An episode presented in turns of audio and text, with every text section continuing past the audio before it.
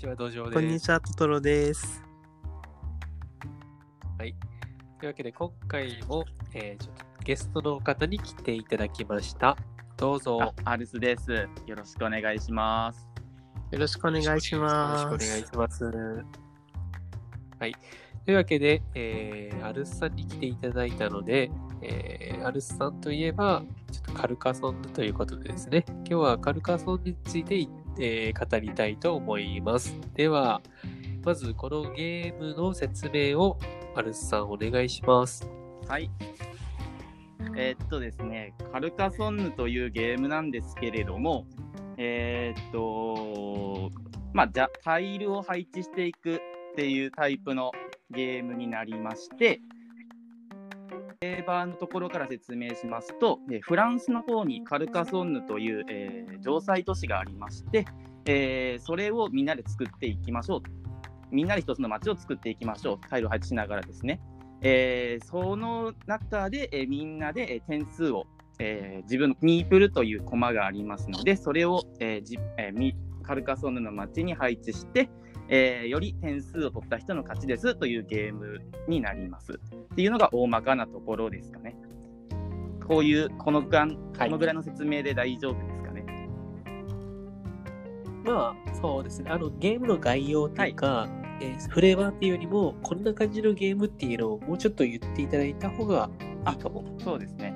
えーっと、や、そうですね。えーっと、ゲームやる内容としましては、えータイル配置っていうところで、えーいろんな、えーそうですね、えー道だったり、都市だったり、修道院だったりっていう、えカルカソンヌの風景が描かれたタイルがいっぱいありますので、それを、えランダムに1枚引きまして、それを、えーまあ、今できている街に配置するというところですね。その上で、えー自分のミープルっていうコマを置いて、道や都市や、えー修道院、あと草原に寝るっていうこともできるんですけれども、そういう感じで、えーコマを置いていきながら点数を重ねていく。えーっていうのを、えータイルがなくなるまで繰り返します。えーいうような形で、えーゲームが進んでいく。基本的にはタイルを置いて、えーコマを置いて点数を取る。えー出来上がることは基本的にこれだけになりますね。えーこういう感じで、えーゲームを進めていくいう感じですね。はい。ちょっと難しいですね。はい。まあ、多分大丈夫だと思います。ありがとうございました。はい。はい。で、このカルカソンヌっていうゲームが、えーまあ、と特徴的というか、まあ、カルカソンヌが、まあ、特にこの取り上げられる理由の一つっていうのが、えー世界大会、そうですね。があるんですかね？はい、そうですね。世界大会が、えーまあ、基本的に毎年行われていると。はい。ということは、ちょっとこう、競技性があるということですよね。そうですね。えー競技的に遊ぶこともできると。はい。一応、1人から5人までできるんですかね？えーそうですね。えっと、箱には2人から5人までというふうに書いてあるんですけれども、えーはいまあ、公式から、え1人用のバリアントルールというのも、えー発表されてまして、まあ、うん1人から遊べるというところですね。で、競技カルカソンヌに関しては、2人用の対戦型ということで、えー時間を計ってやるみたいな、なんか将棋とか囲碁みたいな感じでやるわけですよね。そうですね。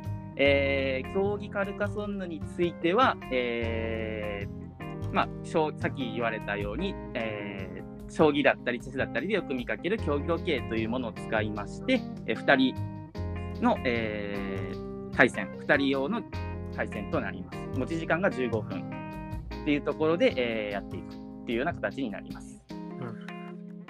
はい。じゃあ、まあ、競技カルカソンヌについてはまた後で語るとして、カルカソンヌ全般の話っていうのをちょっと先にしたいと思うんですけど、はいえーこのゲームの特徴っていうのが、はいえーまあ、タイルを置くゲームっていうのはいっぱいあると思うんですけど、タイルを置くだけで点数が入りますよっていうゲームの方が、まあ、多いと思うんですよ。まあ、置くだけっていうとちょっと語弊があるけども。はいえーこのゲームはそのこタイルを置いた上で、そのタイル上に駒を置くか置かないかっていう選択をして、で、置く場合にもどこに置くかっていう選択があるわけじゃないですか。で、その駒があー乗ることによって初めて点数化されるわけで、はいで、駒は有限ですので、置いちゃったら、もうそれ以降、まあ、この駒が戻ってこない限りは点数にする術がないわけですよね。はい。駒がなくなってしまった場合は。そして、その駒を手元に戻すためには、ここに書かれているタイルを完成させなきゃいけないわけですけども、はいその完成できるかどうかっていうのが、まあ、分からないまま置く。そして、えーまあ、競技であれ、競技じゃないのであれ、相手はいるわけですから、まあ、相手がまあ完成しにくいように置くっていうことが、やっぱ、まあ、戦略として求められますよね。はい。でで、自分は完成しようとして、そういうなんか駆け引きのゲームっていうのが、まあ、あーこのゲームの特徴なのかなと思いますけど、合ってます？そうですね。えっと、2人の時は特に、えー相手が1人しかいないので、えーそういった感じで自分が完成させようと、相手に完成させないようにっていうふうに動くことが多いんですけれども、3人以上になると、はい。えー僕の感覚的には、えーまあ、少し、えっと、他の人とも協力しながら完成させるっていうことも重要になるのかなっていうふうに考えてます。協力。はい。まあ、このゲームはあの一緒に相乗りみたいなことをしていて、えーお互いに点数を取るみたいなこともあるじゃないですか。はい。そその部分を協力と表現してるんですか？そうですね。はい。そう今言われていた通りですね。これは例えば同じ、例えば城なら城、道なら道に複数人乗ってた場合っていうのは、えー同数であれば等しく点数が入りますけど、えー駒の数に違いがあった場合には、高い人だけが点数入るじゃないですか。はい。で、こあの低い方は点数全く入らないってことになりますんで、その協力っていうふうにして裏切りのゲームが行われるじゃないですか。行われますね。ですよね。はいだからその協力関係で点数伸ばしていこうみたいな側面っていうのはもうごく一部じゃないかなって思うんですけど、どうなんですか？個人的な意見を言うと、はい。まあ、協力というか、まあ、乗っ取りっていうふうによく、えーいう表現をするんですけれども、はいえー乗っ取りというのは、3人以上の戦いにおいてはそんなに強く、まあ、つもちろんやることもあるんですけれども、そんなに強くないのかなと。人数が増えれば増えるほどあーなるほど協力あのみんなで一つの街を作って点数を入れていくっていう方がえ強いというふうには感じます。なるほど。なるほどね。うん、そうそう。そのバランスっていう話ですね。そうですね。相手の、相手のその年を乗っ取って自分が一個でも上回ろうとする労力を他に割いた方がいいんじゃないかみたいな感じですね。そうですね。はい。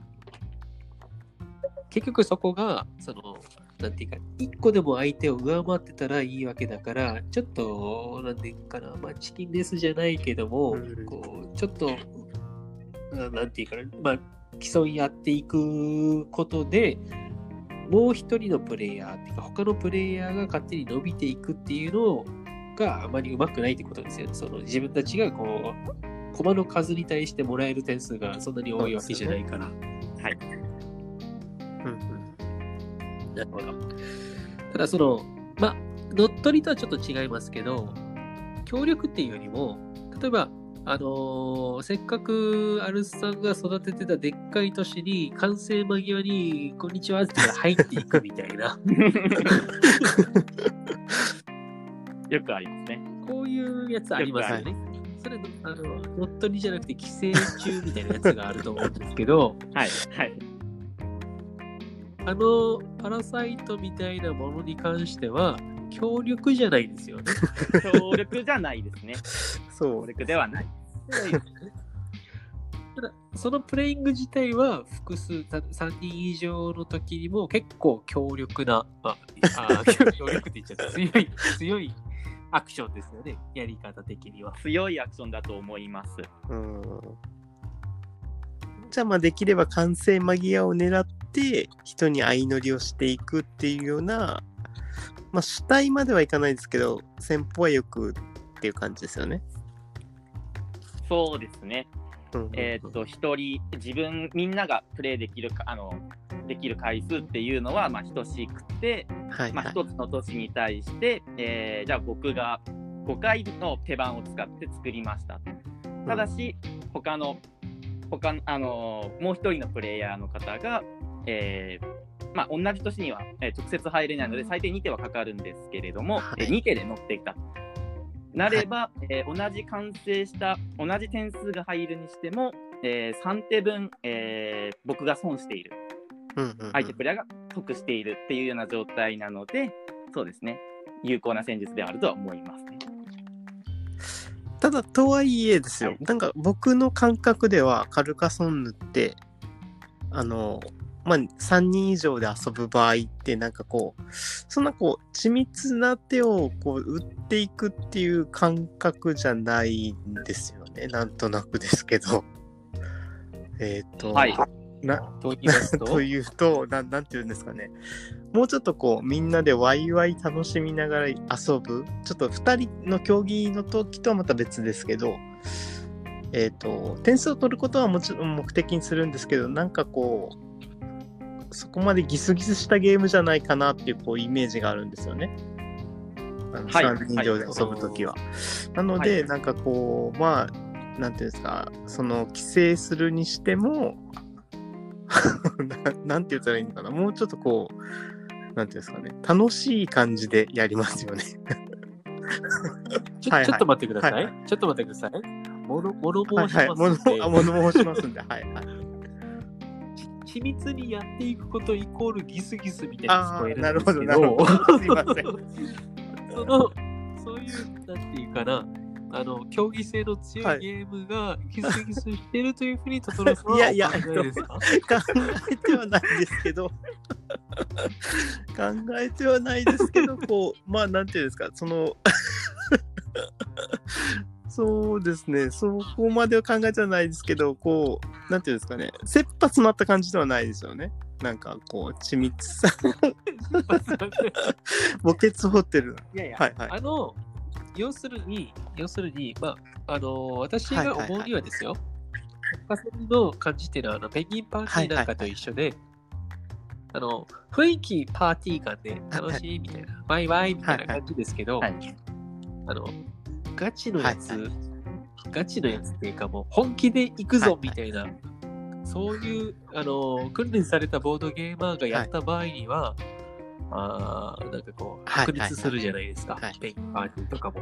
そういう意味でカルカソンヌは多数プレイヤーがやったとしても、他人数でやったとしても、なんかこう、まあ、白熱するゲームになるんじゃないかなと私は思いますけど、ワイワイもできるけど、ワイワイもできるけど、その、あいつがせっかく育てた年にいい手で乗ってやるぜみたいなのとか、なんかもう、なんかもう、でっかい都市作りよるから、これ完成できんようにこれ置いたろみたいなのとか、あいつ1位やからみんなでこうしようぜみたいな雰囲気をこう、はい。持ち出すとか、はいっていうのは、まあ、他人数でもあり得ることだし、それが、まあ、面白さの一つかなとは思うんだけども、それをギスギス感じます？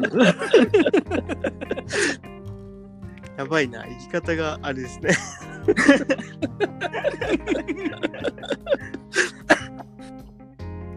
こここのね、話がギスギスしてたから、この、この場がね。この場がね。そうです。三人だけど。ちょっと3人でね。こうだからこうなんていうんですかねまた競技性とはちょっと違った楽しみ方なのかなとは思ってたんですけどちょっとその土壌さんの意見聞いてまあ確かにこう緻密にやっていくっていう楽しさもあるのかなってちょっと思いましたね。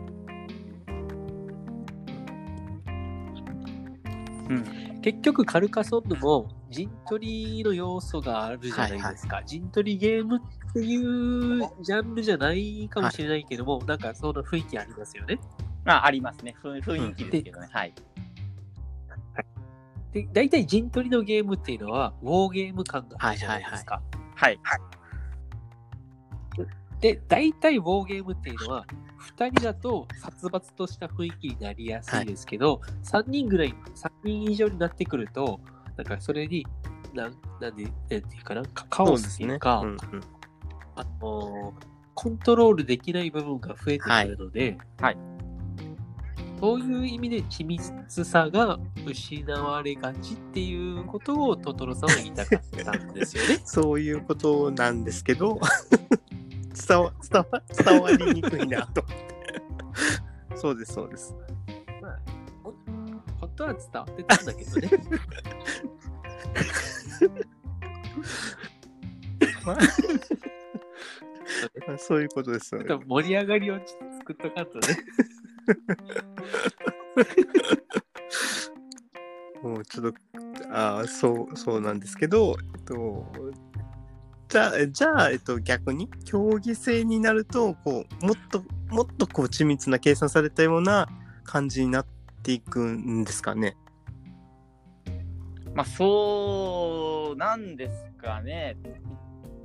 一応3人、あの、まあ、結構できる競技プレイヤーじゃないですけれども、はいはいはいカルカソンヌと遊んでる人たち同士でやるときは、はい。3人ぐらいまでは、なんか、結構緻密、同じ感覚でプレイしがちです。なるほど、なるほど。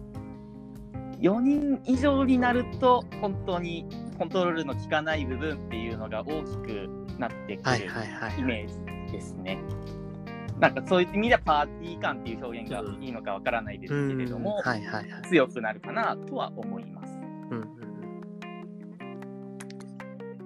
そうですね。結局自分の手番が回ってくるまでに、2手番ぐらいだったら盤面が大きく変わることってはいはい少ないんですけど、自分のまでにこう3手番来ると、結構、あの、取り返しのつかないことになり得るので、そういう意味で、その4人以上になったらコントロールしづらくなるっていうのは大きいかと思いますなるし、大体ウォーゲームもそうですけど、3人までだったら、割とちゃんと,、ちゃんとしたっていうか、なんかしっかりしたはい、ウォーはい。ゲーム作りやすいですけど、4人超えると。難しいじゃはないですか。はいだから、そういうことだと思います。そのコンはいトロールとか、そういう部分でね。ただですね、えーい一度とりあえず、その、カルカソンヌに対して、あのーなんていうか、あのい一石投じるのはい。であれば、運の要素ってあるじゃないですか、タイル引きの。はい。あります。ありますよね。この運の割合的には、その、例えば、麻雀とかも運の要素結構あると思うんですけど、あれはその、一戦一戦っていうのが、まあ、いいわゆる一局はい。っていうのが、あの、ワンゲームの中にまあ4から8まであって、まあ、もうちょっとある時もありますけど、そのお点数の上下によって、えー合計点がどうだって言って競うので、まあ、あー一個一個見ていけば、運の要素が強いかもしれないけども、最終的に実力にこう収束していくっていうか、いうのがあると思うんですが、カルカソンに関しては、大体その何戦もするわけじゃないじゃないですか、その同じ相手と。まあ、競技カルカソンヌがどうなのかちょっと知らないんですけど、決勝戦とかじゃない限りは、予選とかそこら辺の時には、一回一回こうやるわけでしょ。えーはい。そうすると、なんかこう、運の部分っていうのが、えー強く出てこないのかなっていう、なんかイメージがあるんですけど、どうですかね？そうですね。まあ予選がだいたい、えー、4回から5回ぐらいやって、えー、1人をか2ら2人を決めるような形になりまして、まあ、本戦でだいたい6戦、予選が6戦、本戦が9戦みたいな、あ、3戦で合計9戦ぐらいをやるんですけれども、そうですね、こう5回、6回やると結構収束とはでは言わないですけれども、実力の差っていうのははっきり出るのかなと思います。うん。今まで、うん。そうですね、大会とか出てきた感じだと、そういう感覚ではあります。でもその、なんだろうな、運の要素は、ままあまあ強いでしょ？まあ、どうしても運の要素っていうのはありますね。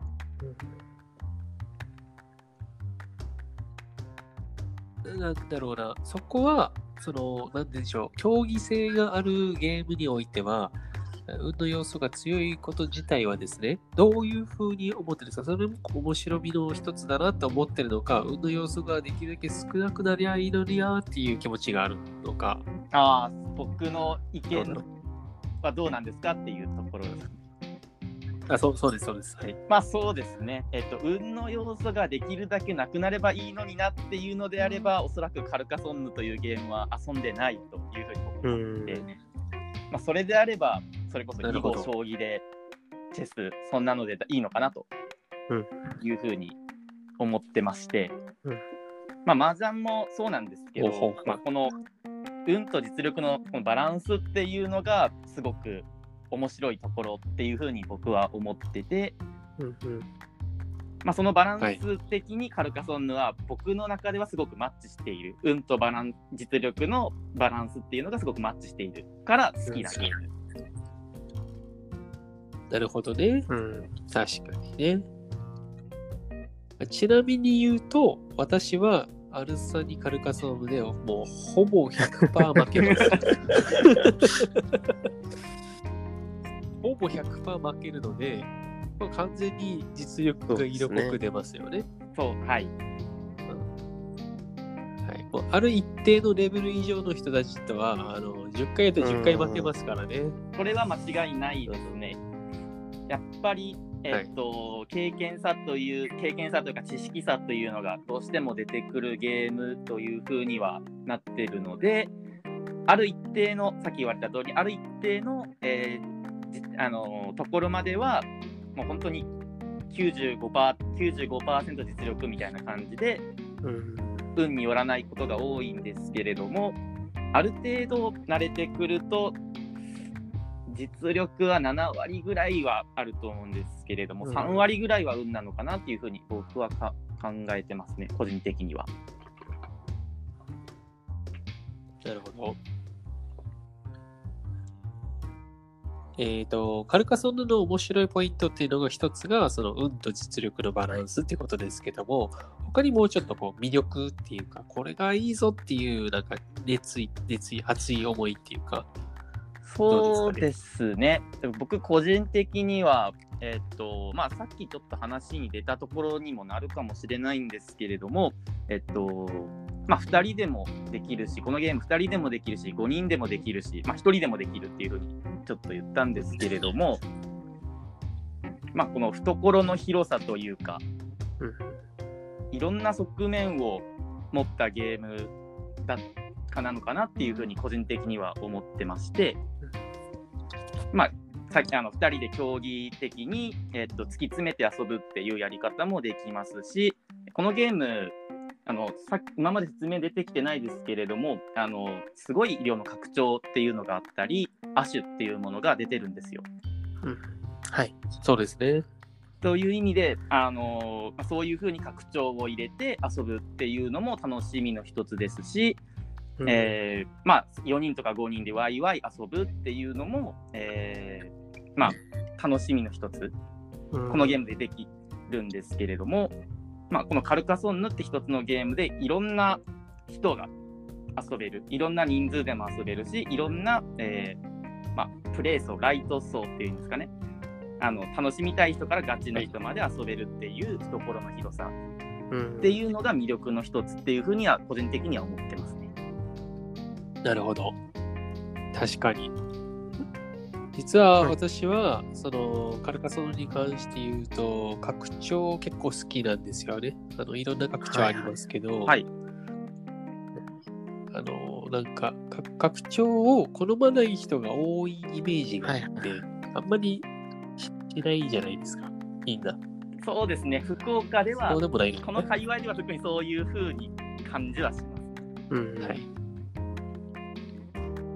あの、なんだっけ、完成したらもう一回置けるやつとかいる建築士みたいなやつとか。はい。あいますよね。あとなんか、ぶ豚とか小麦とかの数数えるみたいなやつとか。はいはいはい。はい。ああいうのとかは、なんかすごく面白いなと思って、あれこそ、なんかこう、多人数でもいい感じに面白くなれるんで、それこそ、アルスさんが言ったみたいに、そのカルカソンヌのこういう側面があるんだ、ああいう側面があるんだっていうふうな、なんかこう、可能性を感じるっていうか、あーうん、本当に幅広いなと思ってそうですね。ます。はい。比較的こうボードゲームを始めたばかりの人たちにも勧められる作品かなとは思うんですけどその辺どうですか？僕は、まあ、進めやすいゲームではあるとは思ってうます。ん。あのー一番最初にやるゲームとは違うかなとはい思ってまはいはいして、あのーまあこれはちょっと人それぞれ意見あると思うんですけれども、はい。えっと、はい。ボードゲームを始めて、まあ2回目か3回目ぐらいにもっとどんな、もっといろんなゲームあるんですか教えてくださいっていう人に対してすごく進めたいゲームかなと思ってます。そうですね。うん。言わんとすることはすごくわかります。どうしてもこのゲーム、あのーはじ初めてプレイするとルール説明を含めて1時間ぐらいどうしてもかかってしまうゲームになるんですよね。で、1時間はちょっと言い過ぎじゃないですかね。えー意外とかかりますあね。なんか僕結構いろんなところでルール説明含めて初めての人と遊ぶって機会も多いんですけれどもどうしてもあの、はい自分の番でタイルを持って特に終盤ですね置く場所が増えてくると、あえーどこに置こうあとあこれがいいこれもいいっていう風になってあの考えてしまうっていう人がどうしても多いのでやっぱり1時間はかかるかなと思ってます。えあ説明じゃないい。ですね。あのプレイ時に、えー考えてしまう。あそういうことですね。はじめ、説明に1時間かかるっていう意味かと失礼しました。違います。説明はだいたい15分から20分ぐらいかなと、15分ぐらいですかね。うんうんそうですね。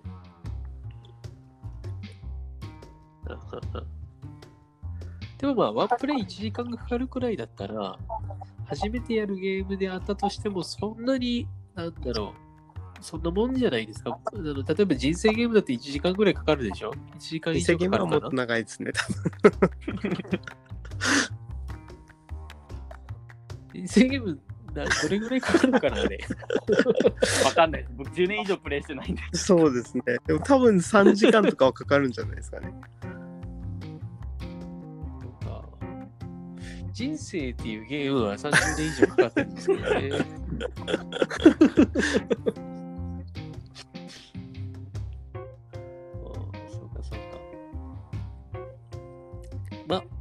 そういうわけでね、カルカソンいいゲームだよっていうことで、ちょっと締めの方に移りますけど、はい。アルスさん、アルスさん言い、言い残したことないです言いか残したことですか？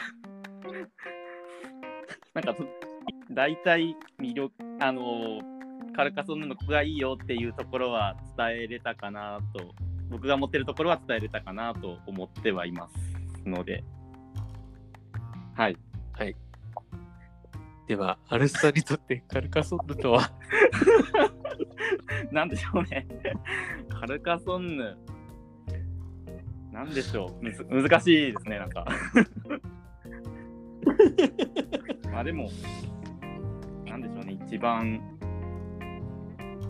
難しいな。な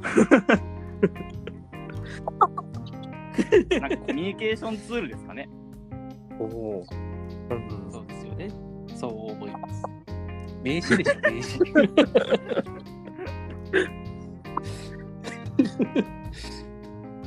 じゃあ、そういうわけでですね、えー今回のカルカソンヌ会はここまでということで、はい。